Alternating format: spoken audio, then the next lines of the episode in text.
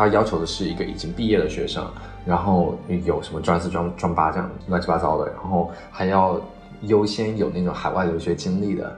但是你想，这其实一个兼职老师他不需要这么多的条件。而且，如果说是论语言能力和教学能力的话，其实我就算是如今回头去看当时的我，我依旧确信我当时已经可以胜任那一份岗位了。但是我没有办法向别人证明自己。如果说没有面试的话，因为别人如果说看你这个院校背景，他是没有办法去相信你有这样的能力的。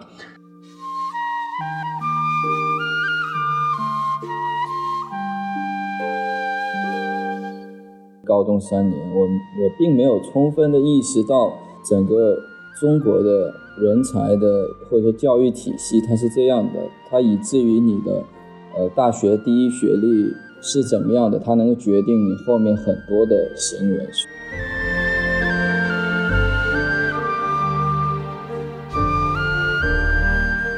我还是会告诉他，你可以去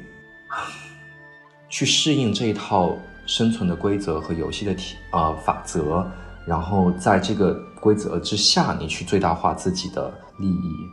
因为我总觉得，就是当如果我们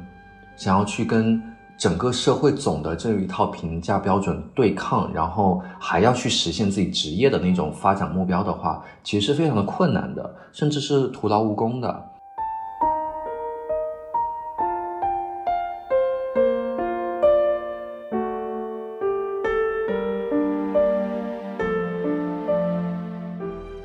大家好，欢迎来到次要褶皱。这是一档通过普通人的视角记录世界的播客节目。我是主播柳苏。本期邀请到的嘉宾是我非常欣赏的两位朋友尼克和欧文。尼克是在国内读的本硕，现在在剑桥继续深造。欧文是在国内读的本科，在香港读的研究生。而我是在国内读的本硕。我们几个人的教育背景很不一样，所以想聚在一起，从我们个人的经历和体验出发。聊一聊从普通二本学生到名校高材生之间的分野、冲突，以及未来可能会出现的殊途同归。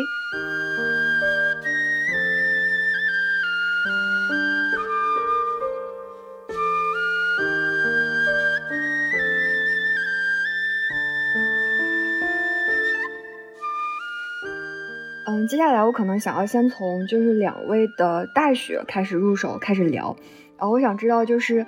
呃，你们的大学日常是个什么样子？Hello，我是欧文。呃，我大学就活得比较太理想主义，因为我我高中时候就特别期待能够参加各种社团，然后到大学之后，因为有很多社团，我就疯狂的参加社团。因为我当时大概报名了有三个社团、四个社团，然后每天基本上就是下课，然后开会，下课开会，参加活动。然后看书，买了很多书。那时候基本上把大概五分之一生活费去买书的样子。然后到了大二就开始去参加社会外面的一些活动，像什么游学啊，然后一些公益类型的活动。呃，后面就开始有想法说想要搞一个青年空间，所以就大二大三基本上花了大部分时间在外面去做青年空间。然后同时也要去跟老师去做课题啊，然后学习。我还选了一个双学位，就是法学双学位，所以就整个时间其实紧张。然后因为到了大三之后，我就有想过想要就出去读研究生，呃，读研究生就还挺看重绩点的，但他绩点又不是只算专专业课的绩点，所以我到后面又开始想要要去修我的这个。课程的成绩要把成绩给提上来，然后几方面搞的就还是挺焦虑的，但是，呃，的确很充实，但每一方面可能都没有那么突出吧。然后到大四，基本上就是申请，那因为我英语特别不好了，其实，所以花了很多时间在去考雅思上面，然后去搞申请。大四快结束的时候，我还去。当地找了一个实习，因为我基本上也没在公司里面去实习过，所以当时我觉得，呃，没有实习经历也是很尴尬的一件事情，所以我去找了个实习，然后大概工作了两到三个月，攒了一笔钱，就是就不多嘛，但是刚开始攒钱嘛，攒钱了之后就呃毕业之后就出去玩了一趟，算是公益旅行那种，就是到斯里兰卡去做了半个月还是二十天左右这种，给当地小孩子提供一些知识还是什么的这种，对。嗯嗯，我其实我是在一个二本，但是是师范类学校，每天早上非常仓促的，就是刷牙洗脸，然后奔去上课。呃，上课过程其实也有一点点开小差吧，就大家都是争着抢教室的后排，然后下课之后就去学校附近的小吃街，然后买各种有炒酸奶呀，或者是那些非常现在想想就非常快乐但又有点垃圾的食品。寒暑假的时候，其实大部分学生都去打工了，比如说有些去富士康呀，或者其他的工厂。其实是因为可能大部分的同学就是家庭条件并不是非常优越，所以说他们可能需要自己去打工来补贴。其实没有正规的实习，为了未来的职业发展去找实习这件事情，可能在我们那个时候并没有意识到。就大部分情况下，还是为了赚取自己的学费和生活费去做的那种打工。就这样，大一、大二、大三过来，等到大四的时候，其实有一部分可能社会经验比较充分的同学，可能就去工作了。但工作的话，其实也不是很好找，就可能就回到自己的家乡做一名老师。还有一些同学，就是因为不知道要干嘛，所以就选择了考研。所以说，我们因为是师范类学校，再加上是二本，所以考研的人群还挺多的，但真正考上的算少数。对，这是我当时的大学情况。然后 Nick 那边是至少学校管的严，可能有部分学生就因为管的严，就愿意多学点东西。然后我这边的感受反而是因为我们那边太匮乏了，就是在一个三四线的城市。什么都没有，就是没有什么活动，你也接触不了什么信息源。我觉得我那个时候就全都困在了言情小说里面，然后我有同学可能困在军事小说里面，就大家其实是在一个虚构的世界里面去浪费自己的时间。这个时间现在让我回想起来，就是我会有一点点遗憾，就是哎，就很没办法。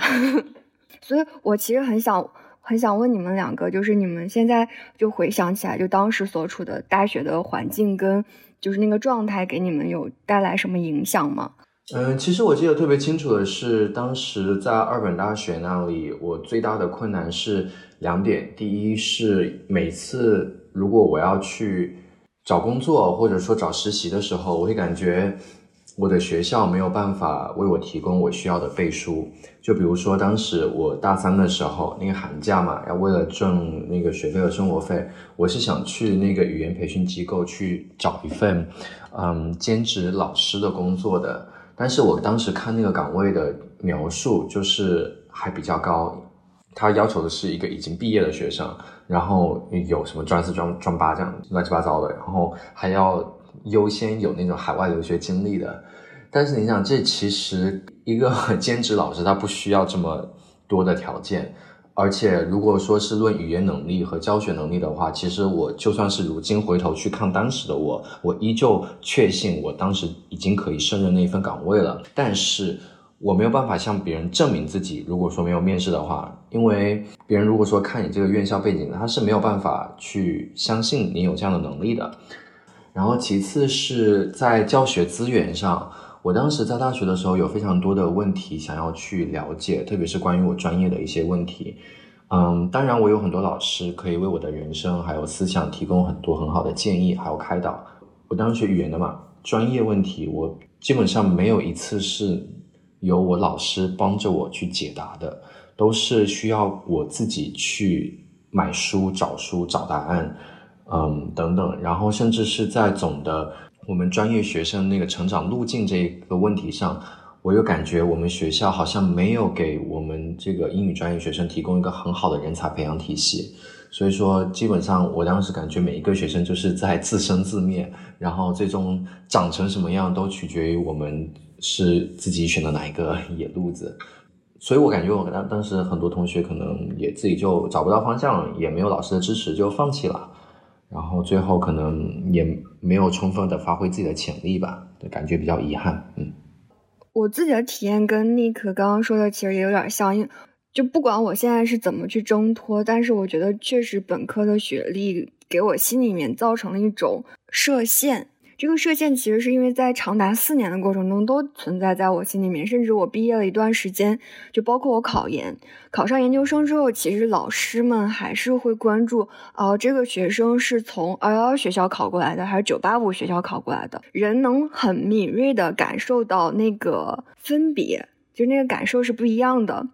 就是区别的对待也会慢慢的内化到我心里面，就是我开始会觉得，哦，我我可能确实是不如那些就是九八五二幺幺学校毕业的学生，我甚至在有一些争取机会的时候，我也会觉得，哎，我跟人家比什么比，就是那种感觉。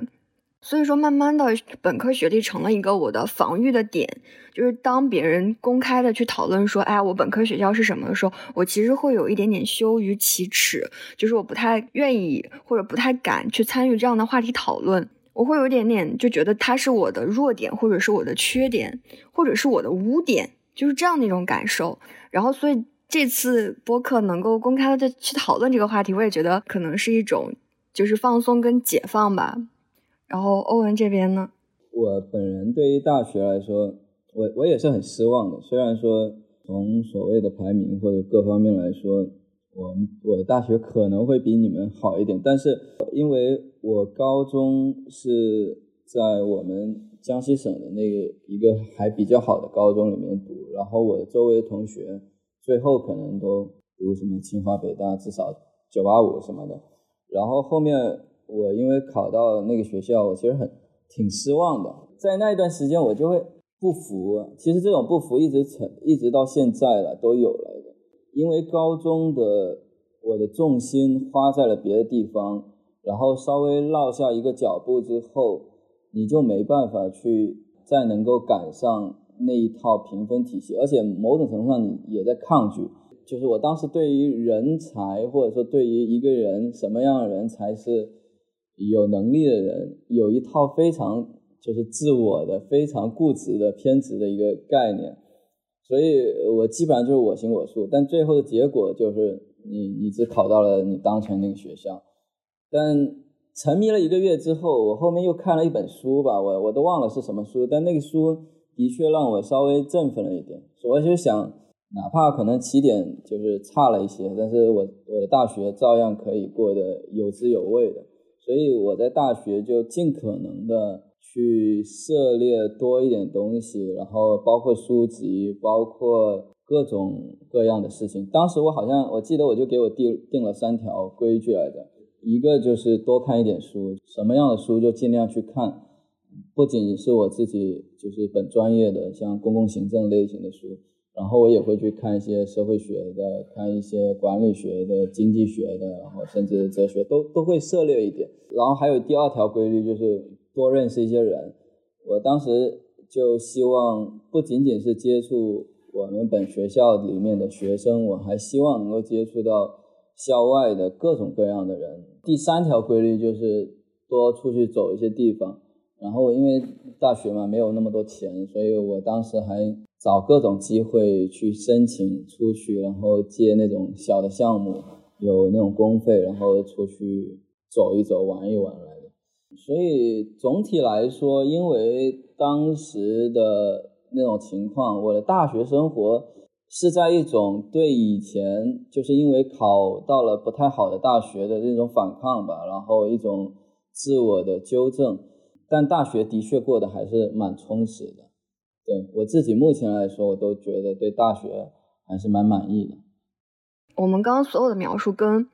我们现在彼此之间的状态是完全不一样的。就是你并没有让那个时刻，就是本科时候的那个状态，把你自己吞噬掉。老实说，我觉得我现在还是有一点。可以讲讲吗？就怎么吞噬你的？或者说，我现在可能才慢慢的放开了一丝的这种执念吧。就是因为高中。高考，或者说因为高中三年，我我并没有充分的意识到整个中国的人才的或者说教育体系它是这样的，它以至于你的呃大学第一学历是怎么样的，它能够决定你后面很多的行为。虽然说你比如后面可以考研，然后读剑桥，但是在很多方面，其实第一学历它。它能够决定很多东西。我后面对这个东西有好有一些思考，但思考就来自于说，就他第一学历，他跟你的家庭是一样的，他其实是一个平台。对于自己来说，他并不是外面说给你一个标签，你是哪里或者怎么样。他对于你自己来说，它是一一个家庭环境。这个家庭环境，你出生在那个家庭环境里面，你就有相什么样的家庭环境，能够接触到什么样的资源，然后你能够有什么样的视野。可以有什么样的机会？这一系列系列的东西，它它就决定了你之后能够触及到的东西。它并不是说你通过多大的努力，的确你通过很多的努力，你可以突破一些。但是如果说你当时在的那个学校或者说位置不太一样，你又有那样的心思的话，我我是说你可以突破更多，或者说你可以走得更远，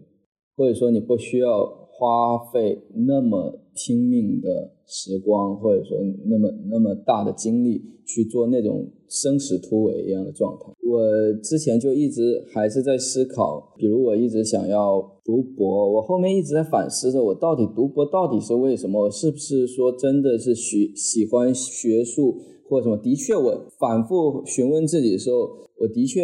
承认至少百分之七八十趴是喜欢学术的。但中间步伐有一部分是因为我渴望我有更强的用这种学术履历来证明自己的这种，来弥补过去第一学历或者说过去之前在高考的或者说在高中的那种学习失败的经历，它一直在纠缠着我。所以，就是因为我我最近我是放弃了之后要继续读博的这个念头，但是在我在。放弃这个念头的时候，我是有很多反思的。这个反思还是蛮痛苦的，因为我得直面我自己的欲望是什么。Nick，你会有这种需要用一些些就是学历的背书来填补自己的一些遗憾吗？就或者说你现在考上剑桥之后会好一些吗？是这样的，其实关于你刚才这个问题，嗯，如何破局，如何挣脱第一学历对你个人的吞噬这个问题，我觉得它其实可以分成两个角度来回答。第一，就是当我们在讲，呃，第一学历吞噬自己的时候，我们其实可能指的是两种问题。第一，是你的第一学历对你的事业发展造成了很大的阻碍，比如说一个人明明他能力不错，但是呢，他没有获得和名校毕业的学生同等的面试的机会。然后，那这一点呢，其实我觉得就是需要接受它，就平和的接受这个世界的运转就是这样的。为什么呢？因为如果我们站在用人单位的角度来讲，第一学历确实是他在这。几千几万的求职者中最省时省最方便，对对对对。那么，呃，从统计学上的角度来讲，这个做法其实确实是有道理的。他们肯定也知道，在这么多求职者，呃，背景不出色的求职者之中，肯定有那么几名佼佼者会被他们忽视掉。所以说，这一方面的这个破局，最好办法就是你。在认识好游戏规则，这个社会的游戏规则之后，你你在这个游戏规则的框架之下，尽可能的大的去增添自己的砝码，然后扩大自己的利益。所以说我当时选的就是我，OK，既然你社会有这套标准，我打破不了你，那么我就选择让你来认可我。所以我去北外读了研，但确实通过到北外读研之后，我到了一个很好的平台，我就发现名校它带来的资源真的是很不一样，就很多用人单位会发到你学院的那个老师。的手里面，然后你就可以直接找，省去了很多你在呃普通学校毕业之后，在那个一个不好的岗，就是一个很普通的岗位上摸爬滚打好几年，可能也找不到上升的路径。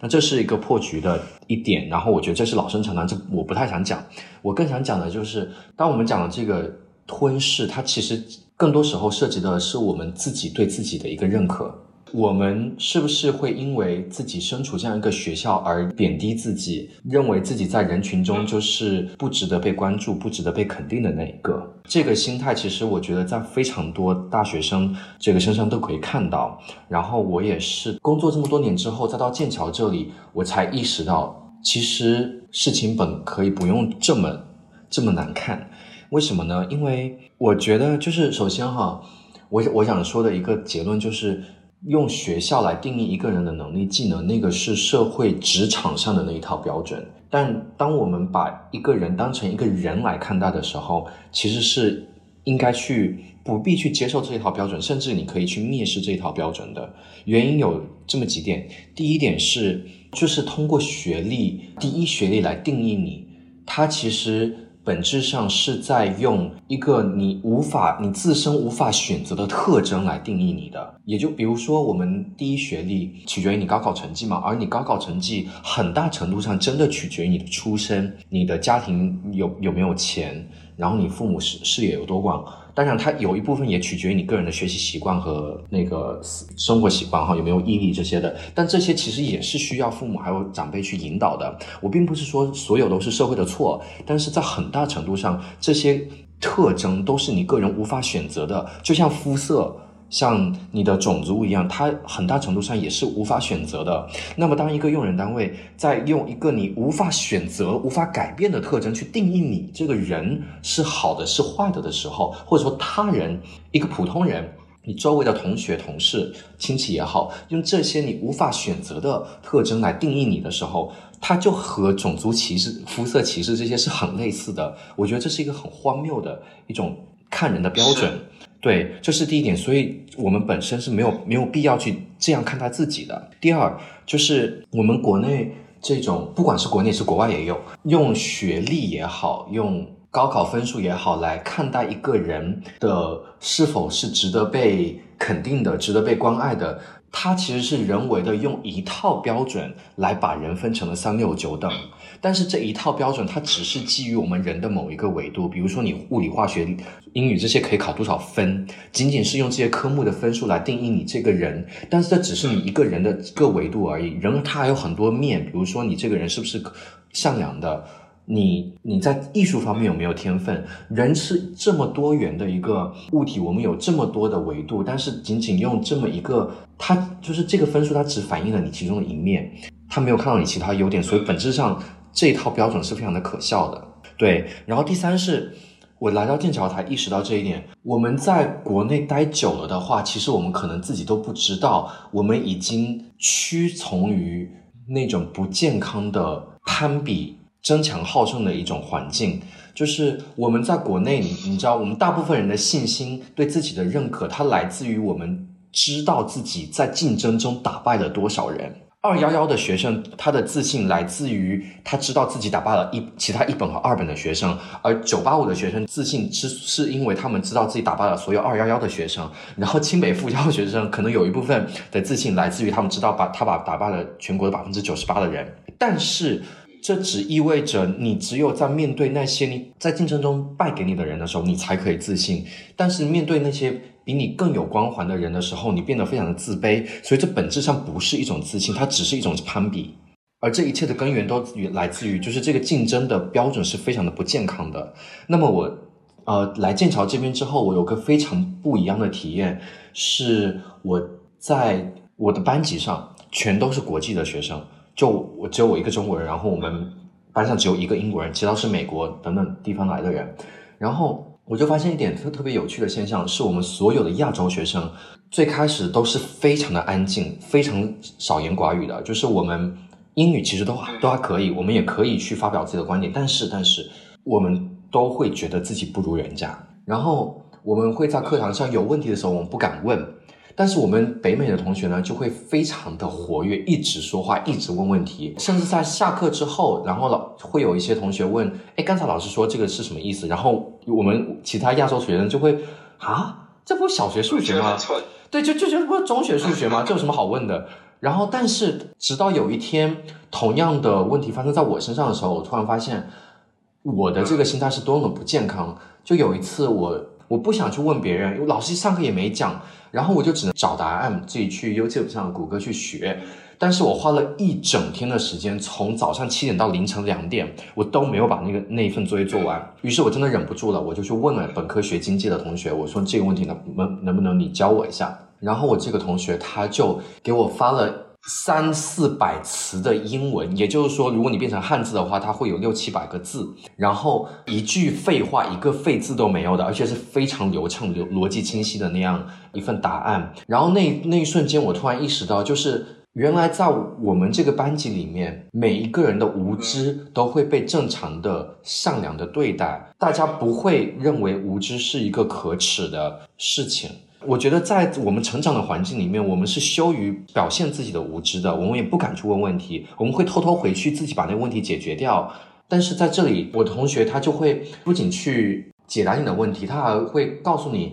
就是不知道这件事情其实非常的正常，然后每一个人都可以去。去问，然后班上学过同学会来帮你解答，并且除此之外，我当时还有另外一个同学在凌晨两三点的时候，他给我发消息，他说：“你现在感觉好点了吗？”甚至在我在课堂上问问题的时候，我有时候会不好意思嘛，我可每次都会说，呃，就问问题的时候，我都会说，啊，probably it's a dumb question，就我感觉 要自嘲一下，但我同学都会给我发私信说，呃，Nick，你要相信自己，这不是一个很愚蠢的问题，是每个人都会有的问题，所以在。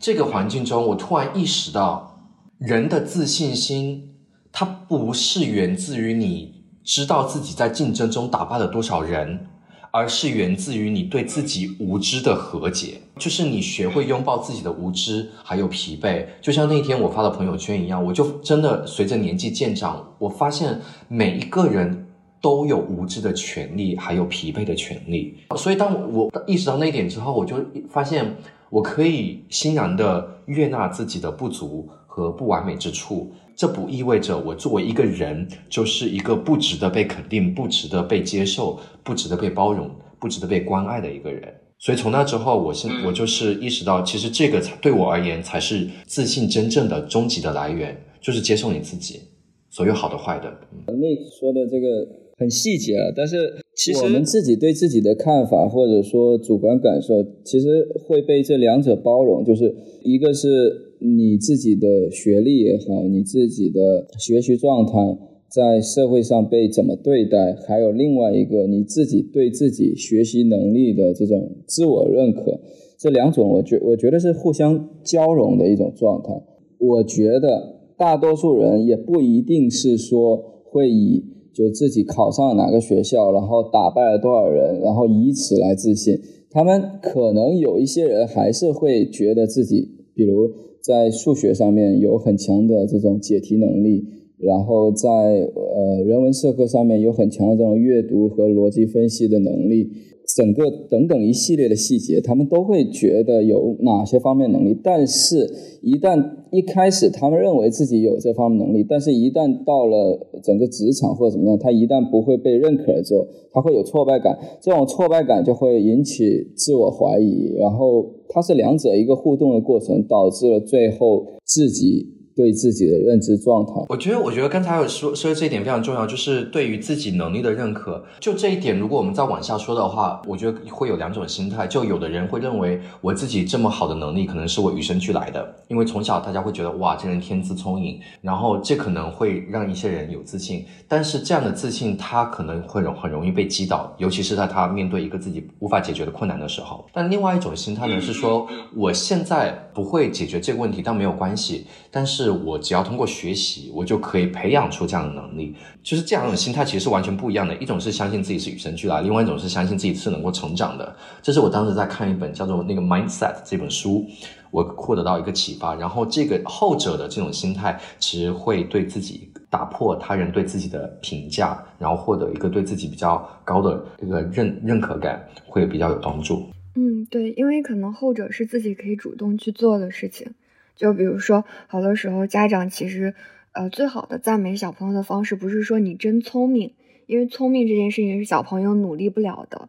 但是你可以赞美他说你真努力，这样小朋友其实是可以主动去做的。然后我觉得其实你们刚刚聊的时候，我也很有感触，就是我感觉现在很多时候，就是我感受到的，或者正在也有很很多人正在处于的一种困境，是内部跟自己内心里应外合的打压。我们从小在一个排名的教育体系里面，然后这个排名的观念已经深入到我们自己内心了。我们时时刻刻在给自己一个排序，这种排序就是我们自己想要去松绑，当然很好。一旦外部也开始给我们排序的时候，这种就里应外合，然后我们就很难从里面挣脱出来。我自己也在想，然后甚至最近也在跟朋友聊，他也是考上研究生之后，他发现。我不知道是不是这种心情，我其实很想问 Nick，就是，呃，我那个朋友的状态是他之前说他一定不要屈服于这个世俗的评价体系，他后来考上研究生之后，就是他突然间说，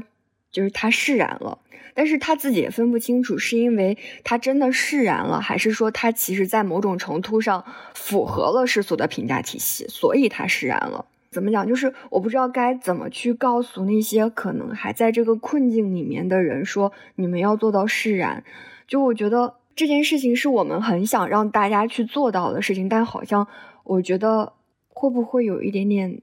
残忍？如果说我们现在，我们可能给那个还在这个结构性困境里的自己也好，或者是说还在这个困境里的其他人、听众也好，能给一些什么？就是能说些什么，或我不知道该算不算建议或者什么的。嗯，假设说现在大大二或大三的我站在现在的我的面前，我会对他说点什么？就是他可能一个以一个非常非常沮丧的面貌出现在我面前，可能说我觉得我自己一点都不好，我觉得或者说我觉得这个社会不公平，他不我没有获得我应该有的肯定之类的。他他以这样的出现面貌出现在我面前，我就对他说什么，对吧？嗯，其实如果是现在的我的话。我还是会建议他，就是你可以不认同这一套世俗的标准对于你个人的，呃，这个影响。也就是说，你不当你在认为把自己当成一个人看的时候，你可以不要去接受这一套标准。但我还是会告诉他，你可以去 去适应这一套生存的规则和游戏的法则，然后在这个规则之下，你去最大化自己的利益。因为我总觉得，就是当如果我们想要去跟整个社会总的这一套评价标准对抗，然后还要去实现自己职业的那种发展目标的话，其实是非常的困难的，甚至是徒劳无功的。而且，而且说实在的，就是提升学历这一件事情本身并不是一件可耻的事，因为它其实是还是读书嘛，就是获取知识的一个过程，它。并不意味着你其实是是在迎合世俗的眼光。如果你选择读书的话，只是说，如果你选择读书，然后你碰巧到了一个很好的学校，在一个大家共同认可的一个院校，你会获得一个意外的结果，就是你会顺带复获得一些更好的职业发展资源，然后更好的向上通道。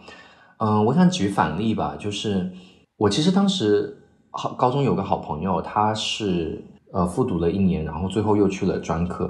然后当时到专科快毕业之前呢，他们不是有那个专升本嘛？当时我那朋友特别坚定，他说他不想读书了，然后就去工作。嗯，我当时只是建议他再考虑一下，但是他没有接受接受我建议嘛，让他去工作。但是你看，现在到现在都已经五六年了，他其实做的，他所处的那些私企。平台基本上是和他刚毕业的时候是没有什么差别的，也就是说，他花了五六年的时间在同一个高度的呃用人单位里面打转，然后也没有获得晋升。那么，我觉得这其实就很可惜。如果说他当时选择提升一下自己的学历，到一个更好的平台去的话，那么他可能获得的机遇就会比较不一样。但是话还是说到我们对于个人自己的看法上来，就是。学历本身真的只是我们其中一部分，我们还有很多别的特质，我们的人品，还有啊与人相处的能力等等。我我其实也在想啊，就是如果说，嗯，现在就是大一、大二、大三的我，就坐在我面前，我其实就非常非常的不敢给他建议，或者不，我都不知道该跟他说什么，因为我感觉我会有一种就是很强烈的。就是心疼感，就是，嗯，我最近其实比较火的是，就国内比较火的，可能比如说是海淀妈妈就怎么鸡娃，就是怎么给孩子打鸡血来让孩子从初中开始就进入到就是那种海淀六小，这样你有可能很大概率考上北大清华这种路数。还有一个比较火的是黄登老师写的那个二本学生，就是他们。就是要背负着家庭的压力，就是大部分情况下家庭条件不好，然后甚至读读大学连学费都没有，可能你毕业之后要先还家里的贷款，这是两条完全不同的路。就不管你现在在哪个阶段，我们走到这个阶段都并不容易。我觉得有一点，我觉得非常非常关键，也是刚 Nick 说的，就是一定不要顺从权威。什么叫顺从权威？我想要的社会权威就是社会的评价体系吧，但其实它没有那么那么具象，就每个人身上应该有不同的评价体系。然后，但是可能对于那个时候一个就刚刚考上大学且不如人意的一个大学的小孩，我就我那个时候其实身上背了很多座山。就是我很怕被人瞧不起，但可能骨子里面是我在瞧不起我自己，而瞧不起我的那个山，其实很多时候是权威。既得利益者他们会营造出一个阶梯感，那个阶梯感其实是像一座山一样压在底层的人身上的。我想说的事情就是不要服从权威，那个时候自己绝对做不到，就跟老师说句话都会脸红或者怕的要死。但是这种尊敬，其实我们知道，现在市面上各种人都可以称老师，有些人是不配的。但我现在可以说出这句话，但我那个时候完全不敢说出这句话。而不顺从权威，并不是说盲目的去膨胀自己，因为自己心里知道自己并没有底气。那其实可以做的事情就是，你可以离权威稍微近一点，哪怕观察也好。你观察完之后，你就发现权威也可能是垃圾，那你其实就可以慢慢的去魅了，就是那个限制，那个山可能就是空的了，你自己就慢慢可可能会敢于站起来了。这个是就我刚刚突然想到的，就是可能是在一个结构性困境里面，自己给自己松绑的一点点可能性。那欧文你呢？你想对那个时候的自己说什么？其实还是不要让自己那么的累吧，也要享受一下生活。其实以前就是过多的背负了那种念头，以至于其实生活的一部分还是比较。贫乏吧，对，其他的我觉得都还行。我对老实说，我对我大学也好，就是哪怕研究生也好，我我都觉得我自己算是尽力了。只不过就是因为我只专注了一点，所以忽略了其他的东西而已。嗯，这一点是稍微有一些遗憾，但是我觉得也只能这样了。其实没有那个，我觉得。在这个社会上面，其实大家最忽略的是，在这个社会上怎么去找到自己的位置，而不是说要突破什么阶层也好，突破什么原有的位置也好，就是你怎么真正能找到自己的位置，这这是最不容易的。就是找到自己的位置之后，我说的那个位置，并不是一个具体的社会位置，它是一个适合你自己的优势、你自己的本能、你自己。适合的一些方向，然后在那个方向上，你能够稍微有一些生活的幸福感，然后你也尽可能的能发挥自己的优势，能够去做一些事情。这种事情不一定要有多伟大，或者说多有意义或怎么样，但对你而言是好的就 OK 了。我觉得我们整个社会或者说大多数的人都没有被教会怎么去做一个这样的事情。怎么去认清楚自己的位置，然后努力的把自己在这个位置上面做好。对，我觉得，因为我们从小基本上看到的那些正面的被我们被教导的事情，那些价灌输的价值观，就是你需要成为像某一个人一样的人，最好是年少成名，或者说家财万贯等等。所以说，当我们发现那个目标好像不适合我的时候，我们会感觉，难道是我有问题吗？但其实不是，是最开始用于引导你的那一套价值体系，可能就不是，就就是太单一了，它没有考虑到我们不同人的不同的特性。对我，我非常认同，我甚至觉得，就是学历也是评价体系之一。就是自始至终，好像我感受到的事情，别人只是通过一个标签来看到我，或者看到我们其他人，就是他们用一些非常看起来是很客观的一些标准，然后来了解我，然后来决定要不要走近我，就是这种感受。但是从来没有真的去看到我，甚至我自己都有可能没有看到我，就是我自始至终好像把自己当一个工具。就是那种感觉，我就觉得特别的痛苦。就有的时候自己也没有把自己当一个真正的人去看。对，就是这一点，就是所有困烦恼的来源。我也是花了好久，就就是前一段时间，当我意识到我自己其实挺 OK 的，不管有多多少的不足，在那之前，其实我都还是在以他人对我会有什么样的看法来决定我的喜怒哀乐。我刚刚挺认同，就是宁可说的，就是这个社会有一套评价体系，就是我甚至觉得，如果说，比如说一个人考上了名校，能够获得这样的赦免或者是自由，我甚至非常鼓励大家，就是去考一些很好的学校，然后考上之后，你可能真的会放松下来，就你得以去审视自己，说，哦，我是个人，我觉得这也是非常好的一个路径。就是如果说没有考上那些名校，其实也有一些方式是能够让自己成为一个人的。我觉得学历只是一个路径，其实最终我们就只是想要从那个片面的视角里面挣脱出来，去看到就更完整的一个自己。我我自己的感受是，就是哪怕研究生毕业之后，我会觉得稍微放松一点，但是我总是觉得自己不值得被爱，因为我并并不够好，而这个好是我是参照了外部的评价体系。我后面会觉得我不值得去爱别人，就是我觉得我的爱好像并没有很高级，就是我我没有家财万贯，我没有学富五车，我去爱别人好像是一件非常廉价的事情，我特别怕别人觉得廉价，所以我也不敢爱。对，我觉得在在这样的心态背后，可能是我们习惯了认为学历是需要靠努力挣来的，而爱是一种与生俱来的能力，但其实不是。真的学会与人相处，学会真心的对待他人。我们长大之后才发现，这甚至不是你努力学学就能获得的能力。这是只有，这是很考验你愿不愿意真心的对待他人，愿不愿意把自己最真实的一面展露给某些人，取决于这些意愿，它而不取决于你的努力。所以我觉得，在某种程度上，它和所谓的学历成绩相比，是一种更加可贵的品质。对，就我们刚刚聊的，其实也是想告诉听众，就是其实评价标准不只是只有一个。就比如说我们刚刚在说，其实爱人的能力或者被爱的能力，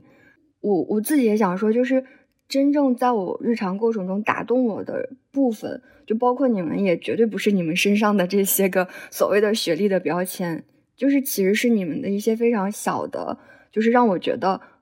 是非常善良或者非常美好的一些细节，那些细节在发光。哦，我很想问 Nick 一个问题，因为我之前你让我印象非常深刻的是你说过一句话，就我们有一次可能在吃饭吧，你说的一句话就是说你因为有些事情是你经历过的，所以你就不愿意让别人再经历。然后这句话我记到现在，因为我觉得这种能力好难得。哦，我甚至不记得我说过这个话，但但我我我不会惊讶我说过这样的话，嗯。想知道你这样的能力是从哪儿学到的？嗯，其实我很难真正的去溯源，然后真正客观的发发掘出这个能力的源头。就是在你点出来这一点之前，我我很难去真正把我这个特点去抽，就抽抽象出一种概括成一种能力。嗯，但我我会我会觉得我好像确实是有这个特点。我猜啊，我其实是。嗯，因为我从小生生活在我们这个比较复杂的家庭环境中，我有记忆的时候开始，我就能够意识到这一点。呃，这直就直接导致，其实我从小就会非常的敏感，所以就意味着很多时候，当我看一个同龄人或者一个其他一个人，他在面对一些窘迫的时刻，或者说比较悲伤的事情的时候，我可以基于我过去的一些自己的经历。去理解他此时此刻心里面在想些什么，甚至我有时候可以预测他下一个动作会是什么样的。就是每次这这样的事情发生的时候，我都会感觉，哦，我知道他现在可能很难过，然后很很害羞，很很羞愧，这种感觉不好。我我我我不希望他有这样的感觉。然后，所以就是在可能到了成年之后，大家大家变得比较比较粗糙了，也比较精，比较耐打了。呃，可能我。嗯，不会那么去对他人的那种，呃，情绪啊，我不会说有那么痛心的感觉，但是依旧，我还我还会比较同情他们，会会会感觉，嗯，如果可以的话，我经历过那些不好的事情，我我希望你不要经历。我现在回想起来，就是我们之前的所有相处过程，好像看不到其他的那种外部评价体系，而是就看到一个人，甚至说，其实最早的时候约尼克来聊这个话题的时候，我其实是有点不好意思的。虽然我知道剑桥是一个非常 光鲜的一个 title，如果真的要把你身上的这一个标签放大来讲，我甚至觉得会对你有点不太礼貌。我不知道该怎么讲，但是我总是觉得，就是可能是会对。这种困在这种评价体系的人来讲是非常关键的。然后，但是其实真正在我们日常过程中，真的不是最重要的，或者是非常次要的。难道一个人的 title 非常的好，然后他脾气非常暴躁，我们就能忍吗？对，我觉得，我觉得当一个人他过于强调自己的学历或者头衔的时候，这只能体现了他内心其实是非常不安的，他很担心失去别人对他的认可。我在第一次在政府工作的时候，那那那几年，我也是感觉大家很在意你的头衔和你学历背景，尤其是你的头衔啦，你的级别。但是，嗯，我也是在认识你们之后，才突然感觉到，其实我们可以放下。啊，学学历这一面去关注我们身上作为人的那些特质跟动人的部分，嗯，就是我觉得好多时候我们的评价体系里面把一些部分的权重放得非常非常的重，以至于忽视掉其他的就是部分，但那些部分对我们来讲其实也很重要。我其实很好奇，就是你你进到剑桥前后的心态有什么变化吗？是这样，就是剑桥对于我而言，那个对于我个人成长的意义远重于它对我职业生涯发展的意义。我在国外这个环境里面最大的收获，就是像我刚才说的，我学会了拥抱自己的不足。我在这边心态最大的变化是，我变得更加的宽容了，就是不管是对自己还是对他人。当然，我对于对未来职业发展什么，肯定还会有很多呃不确定的感觉，有很多担忧。但是我会感觉我会以一种更加从容的方式去心态去面对它。就比如说，就比如说咱们如果拿学习学知识这件事，或者说工作技能这件事来讲的话，我我刚来的时候啊，甚至是在来剑桥之前，我如果是听一堂课。我经常会感觉，天呐，这堂课我没有全部听懂，老师刚才讲了什么，然后没有听懂，我会非常的慌张，很焦虑。下课的时候，想要想尽一切办法的把它补起来。但现在，我的感觉是，这一堂课就算我全部听懂了，那也没有多少，因为知识它这个这片海洋，它是如此的浩瀚，所以以至于我我在这堂课上学的，就算是全部学会了，它也不过是。沧海一粟，对不对？所以我感觉对于自己的那些不足要补、要改进的地方，我没有那么焦虑了。然后对于未来，比如说职业啊什么的，我也感觉人生本来就是一个值得一个探索的过程。就是他，我们不必像像我们从小到大被教的那样，就是说好像你必须规划一个目的地。你你必须定下一个目标，然后比如说成为某个单位的公务员，然后以这个目标不断的去靠近这个目标。嗯，我觉得这个很多时候它可能会给你带来一种很很焦虑的感觉。就比如说你没有考上，然后但但我觉得其实可以看换一种视角看待生活，就生活不一定都是有目的地的，就是你其实很多时候你的目的地是随着你。不不断的探索，才慢慢的显露出来。所以我觉得，就算找不到，暂时找不到方向也没有关系。我觉得更放松了一些。就是你刚刚说的，其实是你进了剑桥之后的成个人成长方面的感受嘛。但是你这样说的时候，反而更松了一口气，因为我觉得这个东西是所有人不一定要进剑桥才能够有的感受。嗯，似乎剑桥是一个路径来让你拥有了这样的感受，而其他人也可以有其他路径来达到。我最近其实有一个跟你很类似的这种感受，我开始享受那个躺平的状态了。我不知道为什么之前我的观念里面总是有一种非常紧迫的感觉，然后这个紧迫的感觉给我带来一种非常紧张的感觉，我似乎总是很担心自己被淘汰。担心自己跟不上，但我也不知道是谁在淘汰我，或者我跟不上谁，但总是会有这种危机感。然后甚至我之前会得益于这种危机感，就是我觉得，哎呀，我是一个有危机感的人，我真厉害。我觉得这个其实反映的一点是我们对于生自己的生活是否有掌控力，就是我对于自己生活的感受是否有掌控力。我觉得之前在我们。啊，从小到大受到的教育过程、教育之中呢，很多时候我们被教的是，你可以迷茫，但是你不可以失去上进心。你你可以感觉到彷徨，但是你一定要时刻保持努力，时刻阅读，身体和灵魂总有一个要在路上，对不对？总是这样告诉你。然后，但是。所以说，我们久而久之，我们会感觉，嗯，我虽然说现在我不知道在该做些什么，然后我当下虽然说好像也没有在做一些实际的事情，我待业在家，我没有去上学等等，但至少我是一个有上进心的人，这一点是值得肯定的。为什么呢？因为我在焦虑着，所以说焦虑反而成为了我们去安慰自己的一个一个工具，它成为了一个证据，就是。表明我们其实是有一个上进心的人，但我觉得这种心态就很不健康。你要安慰自己，你用的居然是你的焦虑感。在你嗯迷茫的时候，你不知道在该做什么其他情该做什么的情况下，你居然我们唯一的宽慰的来源是哦，至少我还是焦虑的，说明我不是一个懒散的人。但其实我觉得你偶尔停一下也挺好的呀。你停一下，你想想你自己走过了哪一些路，你看看自己是不是那些路是真的是你想走的，这一路的风景你感觉怎么样？或者你什么都不想，我就想坐着休息一下，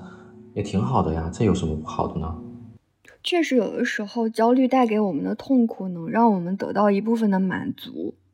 就是好像我们总是听说啊，上坡路是难走的。那当自己焦虑或痛苦的时候，就误以为自己在走上坡路，或者在做一些有价值的事情。就是我们总是觉得那些非常舒服的事情是不 OK 的。这是一件让人很遗憾的事，而且我觉得好像也确实是很常见的一个现象。你你应该有过类似的经历，从小到大吧。我们的快乐会被区分成肤浅的和高尚的，可追求的和和不值得被追求的。这几种类型，我们的爱好也会相应的被做这样的区分。比如说，你看电视获得的快乐，就不如你看书获得的这种快乐值得被鼓励。就是比如说，有的人他真的就是比较有艺术天分，然后音乐、艺绘画做的非常的好，但是他可能会被视为不务正业。就唱歌跳舞从小都不如啊物理化学这些受重视，然后久而久之。我们内心可能也对于自己的种种追求、想做的事情形成了高下之分，对吧？甚至说，即使是说我们看一些非常无脑的剧，可能需要快进啊，或者是非常无厘头的台词跟情节的剧，即使它任何意义跟价值都没办法给我们带来，但是我们愿意去看的时候，我觉得我们都应该允许自己这样做。对对对，哦，我跟你说，就是我在刚毕业那一年的时候。我记得我五点半下班嘛，然后我坐一小时的车回家。我会在吃完饭、洗完碗这些之后，就是八点左右我就开始学习，就是保持我研究生的时候每天做一篇呃英语文章的精读，然后然后再读一篇就是文言文。这个状态我就是当时认为自己会保持下去，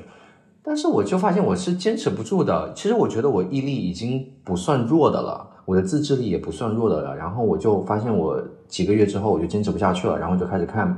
看但是看那个《诛仙》看的可起劲了，反正看各种无脑电视剧，对，然后我因为这个状态，我就真的焦虑了很久，就是每次我要去做口译的时候，我都会想起啊。我之前那些晚上那些夜晚，不应该看剧的，我应该拿来练听力，拿来练口译。但这个状态真的健康吗？没有不健康，它其实影响到了我的工作表现，因为它让我感觉很不自信。其实我我的能力完全可以胜任那些任务，对不对？但是我的我当时心里面是怯场的，然后我经常会口腔溃疡，就因为因为我的神经总是紧绷着的。但其实你说我的工作真的有那么忙吗？其实也没有。但我。基本上就是不快乐，然后我不允许自己疲惫，我觉得这个没有必要呀。人每个人都有疲惫的权利嘛。我之前也跟欧文聊过，就当我们状态好的时候，我们似乎还就稍微允许自己松懈一下，反而是我们状态越不好的时候，然后我们就越逼得自己特别紧。像在剑桥工作几年后重新回来读书，才成功的克服了这个心理障碍。其实这是非常没有逻辑，或者说非常违背逻辑的事情。就当一个人状态不 OK 的时候，你不是应该让他休息吗？让他放松吗？但是我们对自己却是更为的苛刻的，就把自己逼得好像逼到了绝境，然后才甘心。很多人吧都会说，都会感觉自己如果没有成功的完成计划中的那些事，一定是因为自己不够自律，或者说自己精力不够，或者说自己时间掌握能力不好。但其实不是，我们应该应该接受人的精力是有限的。然后，嗯，我在剑桥这边是这样的，就是我一现在每一天我会很认真的去读书，然后写写文章。但是我有一个特点，就是我一般到了八九点的时候，我就会累，很很困很困。然后呢，我现在发现，如果我在五点五点半的时候吃完饭，然后我稍微躺个二十分钟，然后我起来再运动二十二三十分钟，然后我再洗个澡，七点半过去重新学习到八或者八点的时候，然后我就可以继续以充沛的精力和那种呃高度的专注力学到十一点。就我觉得真的是我在。这边最大改变是我允许自己在吃完晚饭后睡那五十，或者躺在那儿什么都不干，躺那二十分钟。我之前在大学的时候，我觉得尤其是考研那段时间，我就这个这个做法让我是，我就不能让让我无法想象。但其实有时候你就从实际的角度来讲，可能就这么一个小小的改变，它也可以让你有呃获得很多很很很好的收益。对，是的，我最近也有这种感觉是。做播客这件事情，就我真的，一旦对这件事情认真，我会有一种我需要为他负责的感觉，而这个负责感觉反而给了我压力，我就有点不愿意去做了。然后我之前不愿意去做一件事情的时候，我就会反思我为什么不愿意做。你这么喜欢，你还不做？然后你明明这么闲，你居然不抓紧做，我就会给自己无限的上，就拧那个东西，就是上阀门的那种感觉。对，就开给各自己各种判决，说自己是叶公好龙或者懒散。对，越不愿意做一件事情的时候，就越逼着自己做，就是那种感觉特别的不舒服。我现在发现一件事情，就是当我会累或者是不愿意做这件事情的时候，我开始相信自己，说我一定是有理由的，就是这个理由不一定是要说服别人说，哦，我去做一件更有价值的事情，而是我不愿意做这件事情，我一定是有原因的，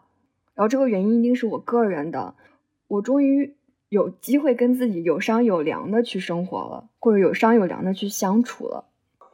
对，我觉得这样就比较好，因为我觉得其实我真的就我遇见过的这些朋友里面，没有什么人是懒惰的，没有什么人是说真的不求上进的。但是我们经常都会出现，比如说拖延之类的表现，那这其中肯定是有原因的。既然他们不是一个懒惰的人，肯定是因为有别的阻碍。让他们压力过大，不想做自己面对这件事情，而这个原因，它其实是应该认认真的去被对待的，而不是说粗暴的忽略，然后把它归咎于懒散或者自己能力不足。我之所以说我是工作好久之后才摆脱这一点，是因为就是我在我班上嘛，我们班上大部分同学都是有工作经验的，有的还工作过好好久好久，然后我们就是都同意，其实工作过一段时间之后。我们就会发现，我们早就已经过了那个相互竞争、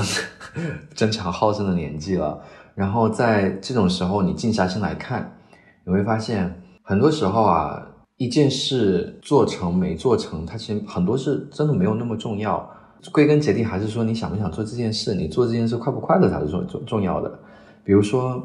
到我到我到这边来读书吧，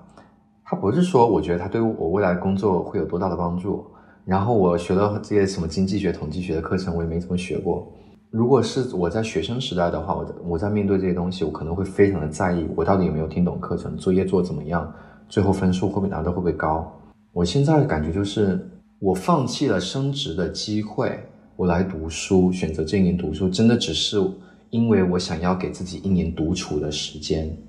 我想要允许自己能够在图书馆里面去。坐在那里看书，累的时候我就戴着耳机在书架里面穿行，耳边可能放着巴赫的音乐。我这真的只是想要这么一段安静的时光而已。它和我未来工资多少会不会比之前高没有任何关系。那至于课程，我会努力的学它，因为这一年对我来说它宝贵的，只有这一年我可以心无旁骛的去学一些我想要学那些概念，学会知识。但如果没有学会，我最后分数不高，没有关系，我只是想要那么一个过程而已，一个独立的、独自去重新像一个学生一样，能够用大把大把的时间去做一件自己真正想做的事情那么一段事而已，那么就就就这么一个简单简单的要求。所以我觉得就是，就我们每个人在在经历过一段工作之后，可能会放反而会放下，嗯，之前我们对自己的一些束缚吧。确实，走出学校之后，那个评价体系会变得更加的丰富，就不再是非常单一的某些指标了。就比如说，有些可能，比如在国国内读书或者国外读书，或者是你在一些民企、国企跟外企，其实不同的环境都可以给我们带来一些不同的视角。对我的感觉就是，如果要破局，一个很必要的条件就是敢于尝试，就是不管是学历也好，还是说对于生不同的生活体验也好，敢于尝试。是对自己的一个负责。我并不是说每个人都要做一些，都要定下一个自己完全难以企及的目标，然后去去送死，不是去以卵击石。就是我感觉，如果有一个东有有一种状态，有个地方是你想去的，你可以努努力去试一下，失败了也没有关系嘛。但可能太多人怕失败。就比如说在找工作的时候，今天早上一个学妹还问我，你看我不我对这个工作不满意。你有什么建议？我说你你看其他工作岗位了没有？他说其他工作岗位也就那样。我说那就是你没看。然后他说我看了一些，那就是我看我看了一些什么，嗯，要么就是要有工作经验，要么就是要要我不会要求我不会的技能。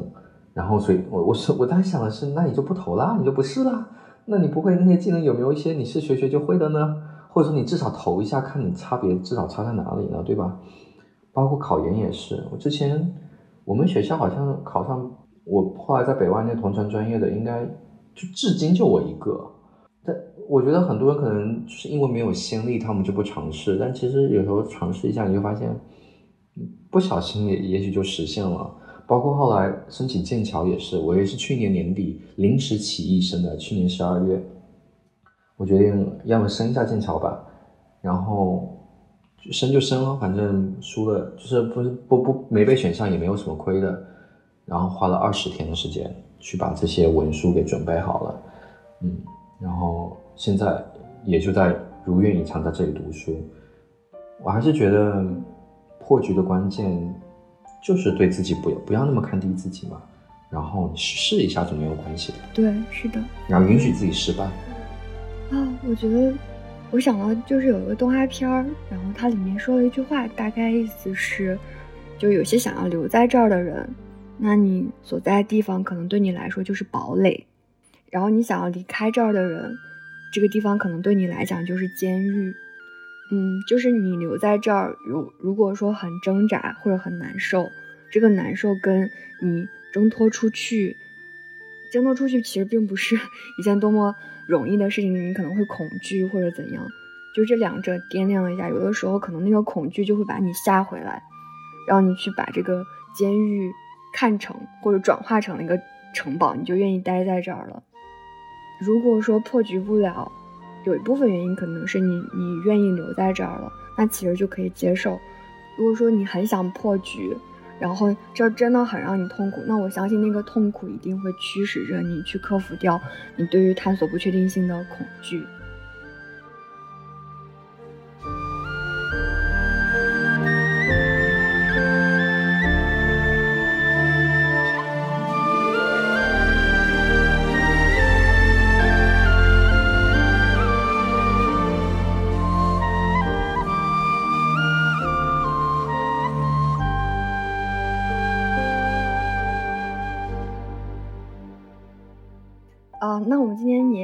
差不多了，非常感谢尼克和欧文，然后也非常感谢听众，呃，能够收听到现在，然后我们下期再见，拜拜。